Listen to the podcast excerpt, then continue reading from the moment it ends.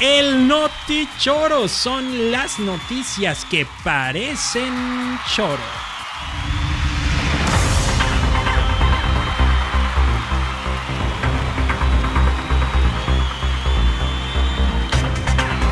Oiga, no sé si ustedes saben todo ese rollo que traen de memes y de el tren, ya saben, el tren del meme, voy a decir.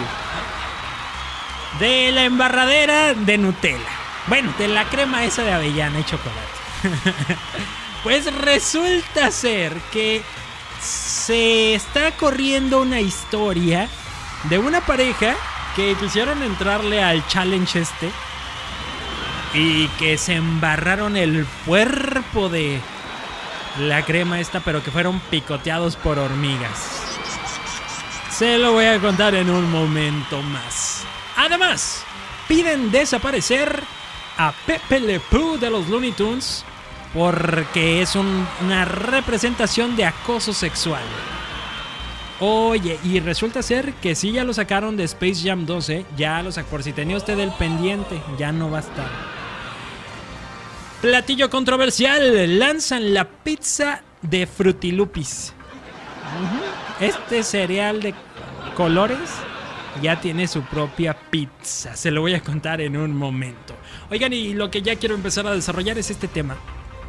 De esta supuesta historia de la pareja embarrada de esta crema.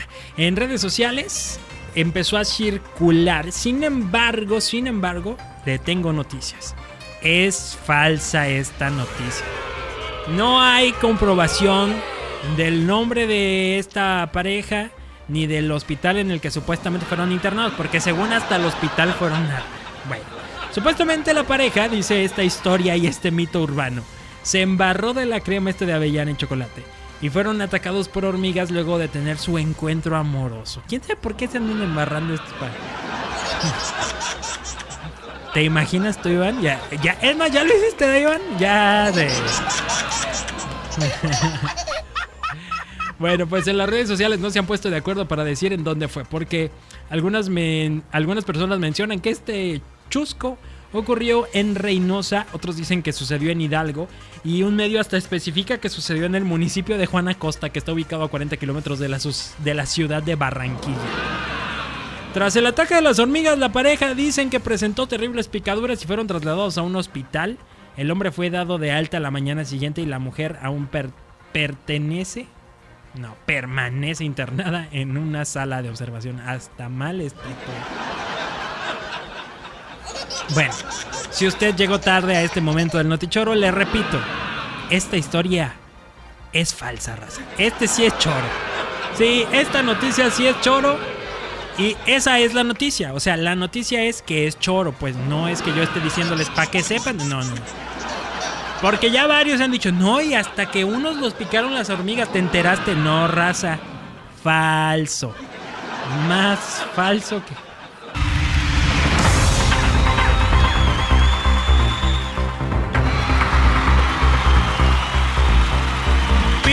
La cabeza, le pidieron cuello a los Looney Tunes de el personaje que se llama Pepe Le Pew. Resulta ser que Charles M. Blau, un columnista del diario The New York Times, habitualmente escribe en su espacio para denunciar actos de racismo, discriminación, sexismo y otras manifestaciones nocivas para la sociedad que se pueden fomentar a través de diferentes eh, productos culturales que consumimos todos los días. Y en su entrega pasada del 3 de marzo, hizo referencia a uno de los emblemáticos personajes de las caricaturas de Warner Bros. Se trata de este Pepe Le Pew.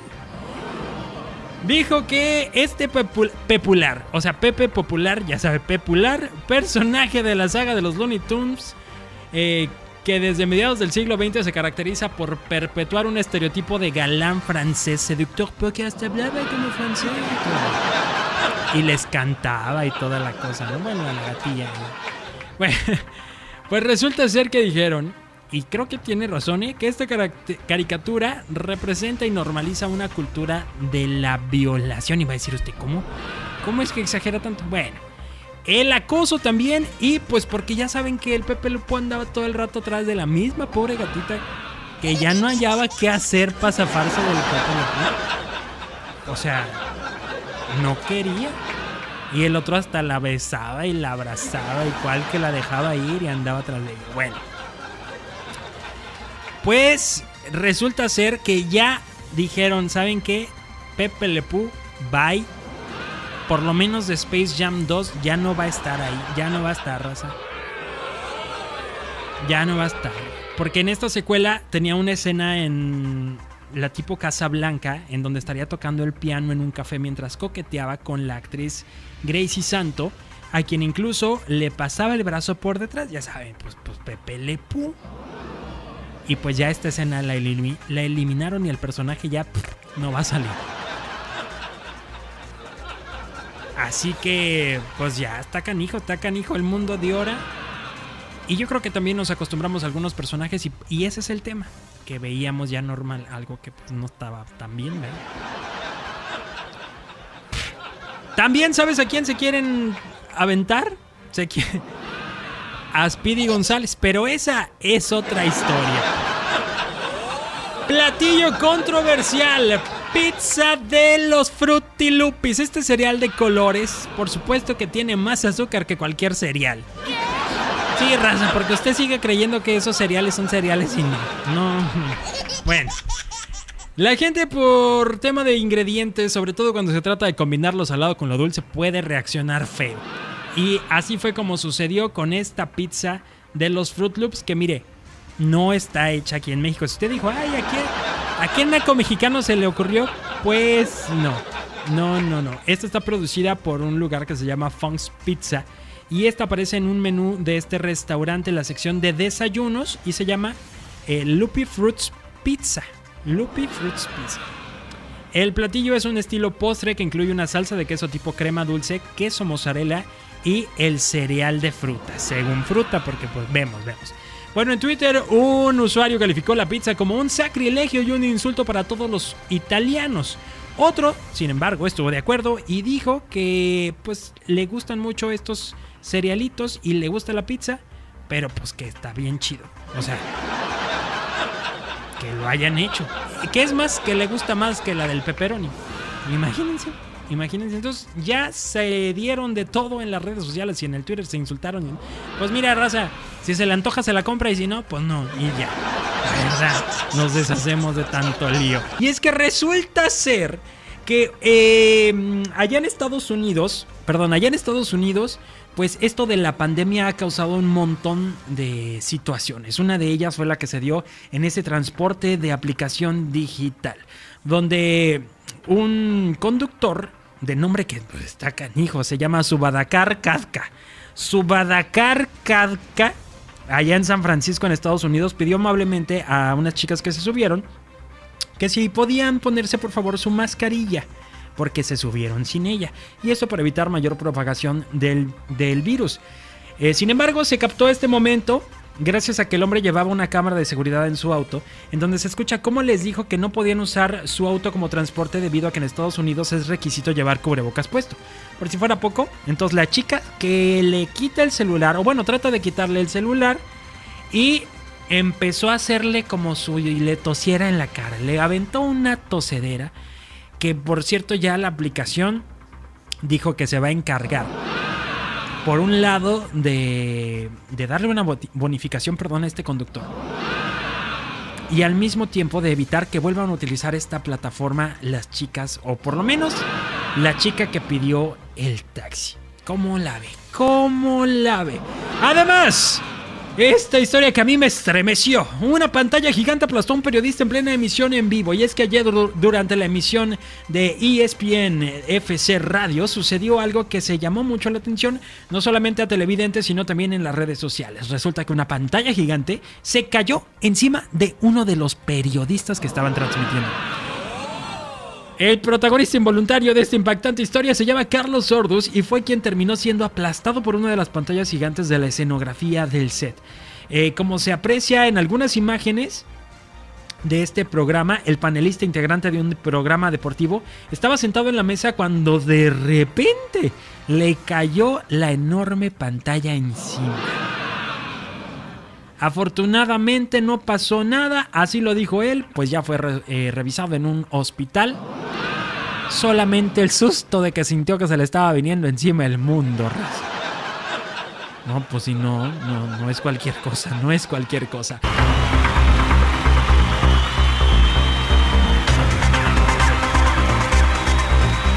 Se lo digo y se lo recuerdo, no venden vacunas contra COVID-19 en el metro de la Ciudad de México. Y es que hace unas horas empezó a circular por las redes sociales, ya saben que todo circula por ahí. Porque se viralizó un video en el que supuestamente se venden vacunas rusas contra COVID-19.